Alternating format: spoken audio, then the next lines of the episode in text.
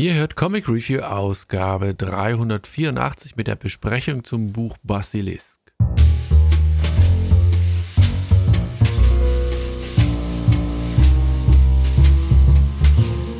Hallo und herzlich willkommen zu einer neuen Ausgabe von Comic Review. Diesmal geht es um das Buch Basilisk und erstaunlicherweise, nein, nicht erstaunlicherweise, ich hatte ja im letzten Podcast, also Ausgabe 383, gerade noch über Parasomnia gesprochen und gesagt, dass Colin Bunn eigentlich ein relativ guter Autor für mich ist, aber die Tendenz hat doch hier und da manchmal etwas zu überbordend zu schreiben, also etwas zu viel Text und naja, wie soll es anders sein? Ich habe weiter geguckt und mir fiel ein, dass ich vor kurzem in Hunting Down Comics erste Basilisk, also vor kurzem auch schon weit näher, Basilisk besprochen hatte und dachte mir, greifst du da nochmal zu? Hatte im Vorfeld geschaut und festgestellt, dass diese Reihe eigentlich auch quasi eine Mini, eine Miniserie ist und die acht Hefte nicht nur in einem Trade Paperback, also nicht in einem Trade Paperback zusammen, sondern ähm, ein Trade Paperback mit vier Heften, beziehungsweise wenn ihr über Comixology könnt ihr auch alle Hefte in einem Bundle für 21,63 Euro kaufen.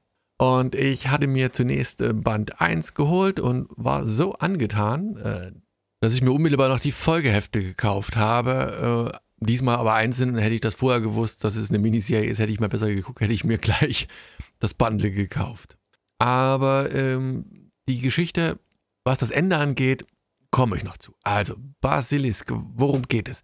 Im Prinzip geht es um die ganz alte, traditionelle Geschichte. Götter, die kommen vom Olymp herunter. In dem Fall ist es nicht Olymp, sondern irgendwo in Kuhkaff in Amerika, irgendwo tief in den Wäldern sozusagen. Eine kleine Stadt wird plötzlich von Chimären heimgesucht, die ich weiß gar nicht, ob die in, direkt im ersten Band so beziffert, also beziffert, also be beschrieben worden sind, aber es sind im Prinzip gottgleiche Wesen, beziehungsweise Wesen, die sich äh, entsprechend auch so verhalten, die steigen vom Berg herab und äh, treffen auf ein kleines, äh, beschauliches Städtchen, das dann aber gleichzeitig äh, Schauplatz eines tragischen, grausigen, ja, Exodus wird.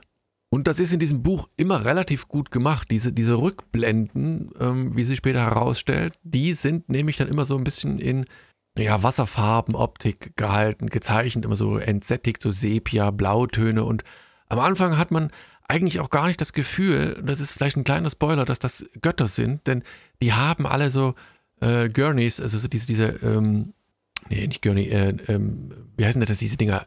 Krankenhauskleidung, Insassen, man könnte sagen, die sind aus einer, einer Klapse ausgebrochen oder sind sonst irgendwie wie seltsam angemutet. Und man merkt, die sind etwas verstört und die hätten auch gut irgendwie aus einem, ja, einem, einem LKW oder also aus einem Krankenwagen fallen können. Und dann plötzlich treffen sie auf diese Menschen und ihnen dämmert etwas. Es geht wie so ein Schalter um und ja, die erleuchtet. Und wir springen zu unserer eigentlichen Protagonistin, die plötzlich, ähm, wie soll man sagen, plötzlich, nicht plötzlich, also die sich dieser ähm, Götter bemächtigen will.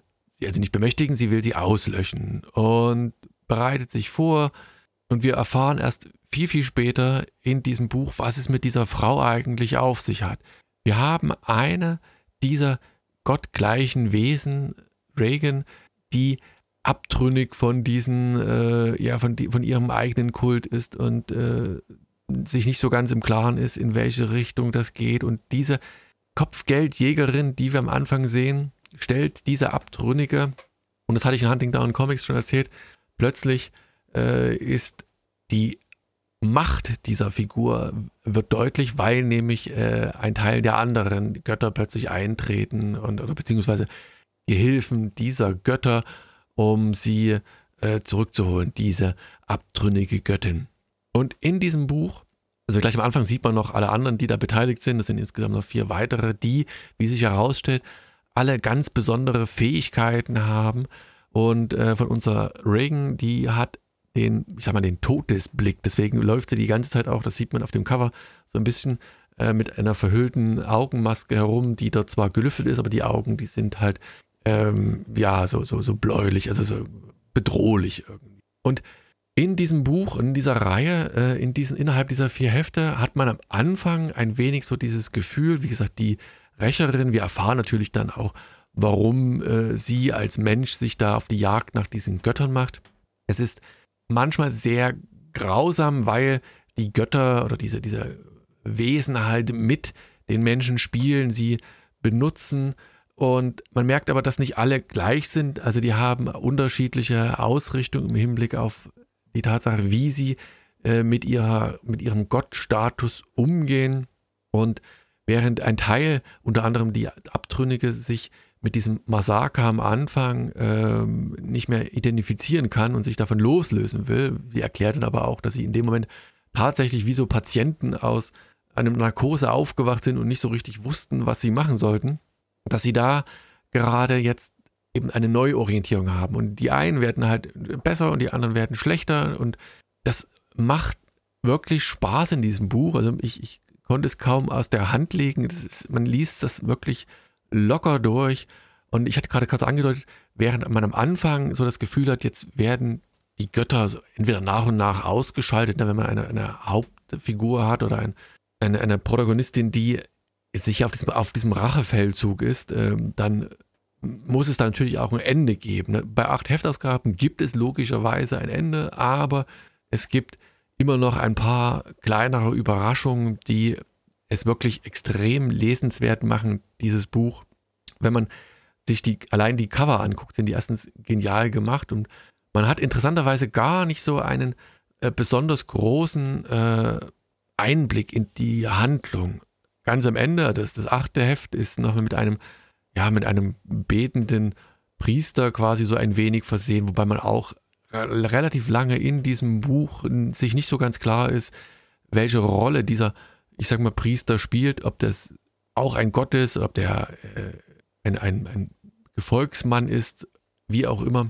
Es ist extrem spannend erzählt, viele kleine Wendungen am Ende und doch ganz am Ende, so als Fazit des, des zweiten Bandes, ist es wie bei Horrorfilmen natürlich relativ häufig, okay, es gibt da ein, ein, ein offenes, nicht offenes Ende. Offen Ende ist es nicht, aber so eine Möglichkeit, dieses Buch nochmal fortzusetzen. Ich hätte es mir fast gewünscht, ehrlich gesagt.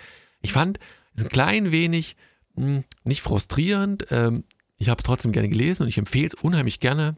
Aber ich hätte mir gerne das noch weiter gewünscht. Also ich hätte gerne noch von der Geschichte noch mehr erfahren. Ich hätte gerne noch mehr an Ausrichtung gesehen, in, in welche Richtung alles läuft am Ende, in wo wir uns äh, innerhalb dieser Geister befinden, was es mit all diesen Charakteren so auf sich hat.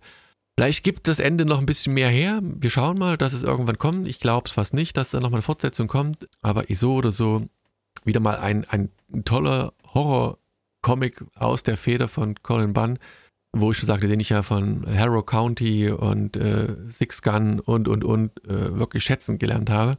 Und auch das Buch, äh, da kann man nicht sagen, dass das liest sich gut weg, das ist spannend, das hat alle möglichen Facetten, alle Kultur- und geschichtlichen Referenzen, die da so drin versteckt sind und eben dieser Disput eben, was macht man denn, wenn man einem Gott gegenübersteht und, und wie ist die Relation und, und was denken Götter über die trivialen Menschen und, und, und. Also das, macht die Sache echt genial und spannend. Geschrieben, alles von Colin Bunn, hatte ich gesagt, illustriert von Jonas Scher, Scharf.